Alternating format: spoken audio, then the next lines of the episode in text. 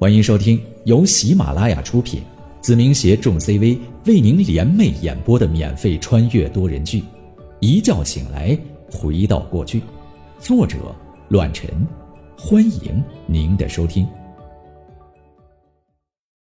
第七十六章，暴风雨。就这样，在暴风雨来临之前，我坑了旭哥一次。自然而然，我心中清楚，暴风雨来的时候。将会更加猛烈。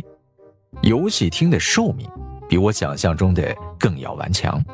尽管我已经推进了这个行业死亡的脚步，但它真正来临的那一刻超过了我的预料。同时，这也算是一件好事至少能给我留出更多的时间去完善影子的力量。毕竟目前为止，影子是我最大的利刃。时值年末，一场关于打击赌博的条令。终于落在了北陵市的头上，让这个小城再次笼罩上了一层阴霾。这次行动可谓是雷厉风行，不仅仅是针对游戏厅，就连北陵市的棋牌室都受到了牵连。这件事情在后世我是有些印象的，只不过是提前几年罢了。毕竟游戏厅中的赌博机太过于暴力，拆散了很多家庭。旭哥这些时日赚了些钱，至少把当日我坑他的四百多万赚了回来。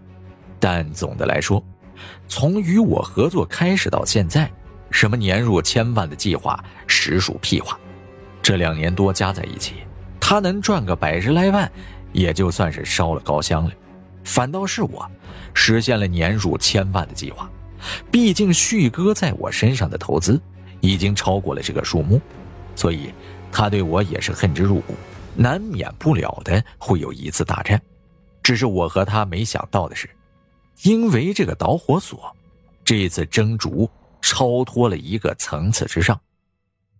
近一年，比邻连锁超市已经开了三家，这个速度和我计划书上的恰好吻合，也是前世北陵市成功企业迈出的第一步。连锁超市广受百姓们的认可。毕竟方便、便宜是最引人注目的广告，再加上比邻地产公司以及明寿堂药业积攒下来的口碑，这一步可谓是走得顺风顺水，门庭若市。赚钱上不用说，仅仅我姑姑家和刘爱民那各自的百分之十股份，年底的时候就分了三百多万的纯利润。从零二年九月重生到零五年一月的如今。两年多点的时间，我的后世记忆让我把比邻市的医药、地产、超市攥在了手里。粗略的估计了一下，目前北陵市百分之二十的衣食住行方面和我们的产业脱不了关系。更让我兴奋的是勤奋中文网的发展速度，集结了一批后世的网络大神。目前我手下的作者正在筹备一本叫做《坏蛋》的书籍。正在家里休息的我，接到了来自钱瑞的电话。这小子头脑敏锐，亲自给我打电话通知，肯定是遇到了有些棘手的事情。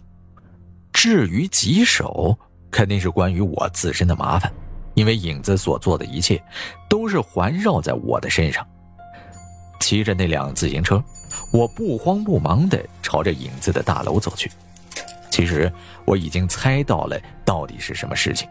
眼下打击赌博的风气愈演愈烈，能直接受到牵连的无非就是旭哥，所以肯定是那家伙已经坐不住了，得知了我坑他的所有事情，准备和我来一场硬碰硬。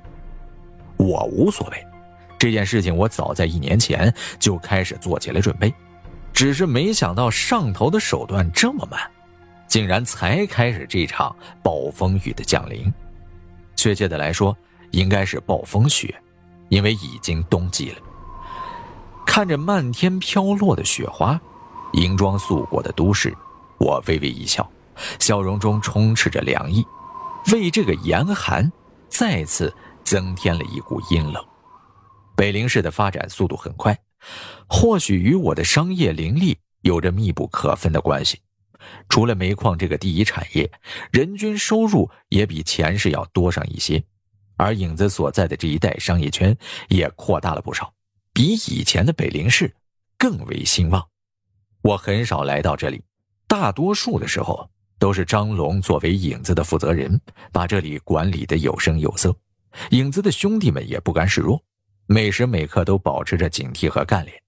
相比之前，更是突飞猛进，一副有着追赶那个五个变态教官的架势。因为秦风中文网的快速发展缘故，所以这栋办公楼的员工也多了起来。但所有人都明白，有一个少年来这里无需阻拦，而他就是我，宁浩。打扫了一下大衣上的积雪，我直接把自行车放在了一楼的大厅中。然后直接走上了电梯，朝着顶楼走去，直接来到了影子的办公区域。指挥官张龙、大脑钱瑞、情报文博、眼镜侯磊、子弹季凌风以及刀子高汉，全部都在办公室内等着我的到来。外面的雪还真不小。我进到屋内，看了看时间，微微一笑。大中午的，都在这里等我。吃没吃饭？没吃的话，赶紧去吃饭。嘿，宁王，中午好。文博笑嘻嘻的和我打了声招呼。自从上次被众人数落过一番之后，这小子的骄傲跋扈性子收敛了不少，整个人也发生了不少的变化。毕竟是做情报工作的，情绪上肯定要有着最佳的伪装，让人难以琢磨。眼前的众人。是我最了解的阴影，也是影子中最为出色的小组。同时，他们几个也是和我接触最多的几个。其余小组力量上也不容小觑。除了阴影是当初梁晨武挑选出最优秀、最合格的人员之外，他们各组的实力同样可以独当一面，成长速度也是极其迅速，和我的关系都不错，就好像是兄弟一样。总而言之。当初是我给了他们一条光明无限的未来。高汉的那把刀子运用的炉火纯青，继承了梁成武的优秀传统。整个影子除了我和张龙之外，近身搏斗没有人是他的对手。季凌风的性格有些冰冷，不怎么喜欢言语，表达能力逊色一些，但他最出色的优点也是冷静，和那冰冷的枪口很是般配。同时，纪凌风也是无比的忠诚，只会用行动表达对影子的忠心，是整个影子最具天赋的枪手。从钱瑞那儿，我也得知了一件事情：季凌风小的时候父母双亡，一直是奶奶独自一人把他拉扯大，所以性格比较孤僻。但他十分孝顺，每个月发下来的钱都带回家里，自己只留一些日常生活所需。所以对季凌风我十分欣赏。侯磊是阴影小组的眼睛，他长相一般，身高一般，有的时候我都怀疑为什么不让这样一个人作为情报。直到慢慢的接触，我才明白那些教官的毒辣眼光。这个位置非他莫属。北陵市从上至下，每一条主干路到最不起眼的一个胡同。无论有名字的还是没名字的，侯磊都会以最快的速度找到那里。他的脑子里完全可以说是一张北陵市完整的俯瞰地图。无论是布局还是撤退，有他的部署，整个部队的任务完成效率与安全保障可谓是滴水不漏。和大脑钱瑞的完美配合，简直是天衣无缝。就连钱瑞有的时候都叫不上名字的地方。侯磊都可以轻松的了解他所说的位置是哪儿，然后计划着整个行动的所有路线，滴水不漏。和侯磊一样，文博也是一个极端的情报人员。按照最开始那帮教官的计划，情报人员女性人选最佳，但我手里都是小伙子，所以五人中的情报极其不满，但最后还是被劝说了下来，挑选了六个情报人员。如果没有女人，就反其道而行之。这疯婆子选了六个颜值最高的少年，按照他的话说，有些情报务必在风花场所获得，必要的时候，他们可以牺牲色相以获得相关的材料，而且以他们的颜值，可以很好的融入一些娱乐场所。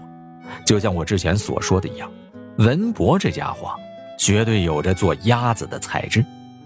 同时，除去刀子高汉和拥有射击专长的子弹季凌风，情报人员也是最能打的一个。毕竟很多时候，都得舍身处地的完成任务，所以他们不得不有力量傍身，以能自保。